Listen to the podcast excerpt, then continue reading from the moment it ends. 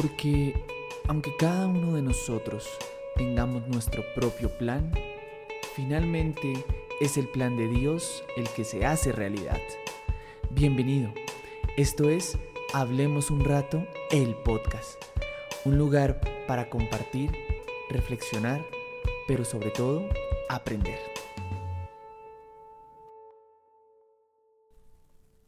Dejé de escribir en mi diario. Desde niña me ha gustado escribir sobre lo que está en mi mente y por mucho tiempo ya en mi vida adulta dejé de hacerlo y retomé hace un par de años.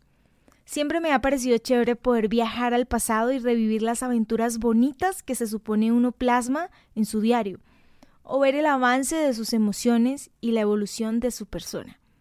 El caso es que actualmente dejé de hacerlo, porque comencé a notar que solo escribía cosas melancólicas, como cómo me habían hecho sentir los demás y lo mucho que me dolían algunas cosas. Paré porque en el futuro no quiero leer y encontrarme que fui infeliz porque quise, porque me centré en el punto negro de la camiseta relucientemente blanca. Decidí dejar de hacerlo no porque esté mal plasmar cómo te sientes, uno o dos días, pero sí porque mi diario de aventuras ya no tenía aventuras.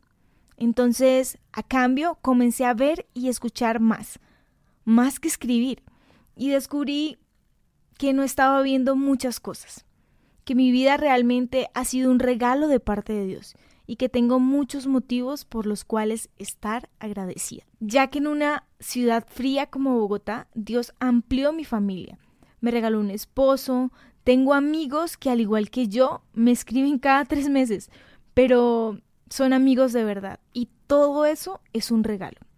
Entonces, por eso paré de escribir mi diario, para reorientar las cosas que a veces no veo y analizar si realmente había caos en mi vida. Y adivinen qué, no fue así. Y cada día, entre más decido ser agradecida por lo que tengo, más descubro la bondad de Dios en mi vida. Claro que tuve que decidir no escuchar algunas voces externas que sin conocerte deciden opinar sobre tu vida. ¿Y por qué hablo de esto? Porque quiero recordarte que tienes más de lo que otras personas tienen o pueden llegar a tener, que tu familia te ama. Y si no fuera así, créeme que Dios se las arreglaría para rodearte de personas increíbles y abrirte puertas que ojo no vio ni oído yo, y no han subido al corazón del hombre. Este ha sido otro episodio de Hablemos un rato, el podcast. Gracias por escucharnos.